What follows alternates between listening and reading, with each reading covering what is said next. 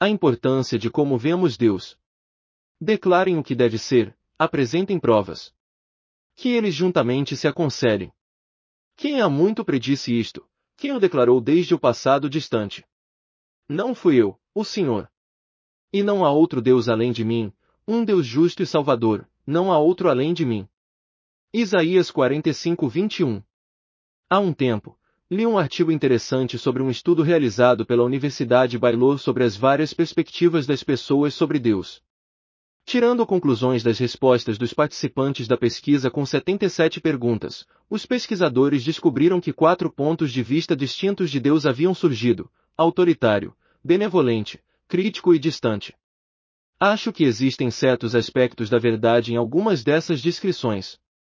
Mas, pessoalmente, eu não gosto de nenhuma delas. Então, estou propondo uma quinta categoria, o Deus bíblico.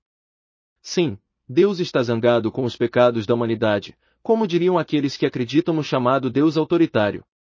Mas, ele não está pronto para lançar raios do céu.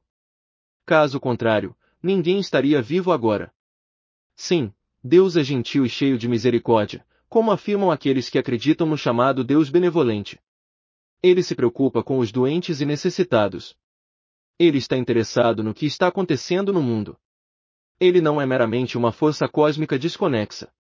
A Bíblia nos diz como é Deus. E Deus nos fala sobre si mesmo em uma bênção que ele instruiu os sacerdotes a pronunciarem sobre o seu povo. O Senhor te abençoe e te guarde. O Senhor faça resplandecer o seu rosto sobre ti e te conceda graça. O Senhor volte para ti o seu rosto e te dê paz. Números 6, 24 ao 26. Deus gosta de nos abençoar. Ele gosta de sorrir para nós. Ele gosta de nos ouvir, nos proteger e nos dar paz. A forma como vemos Deus é importante, porque ela determinará como vemos a vida. Deixe-me dar um passo adiante, nossa visão de Deus ditará como vivemos.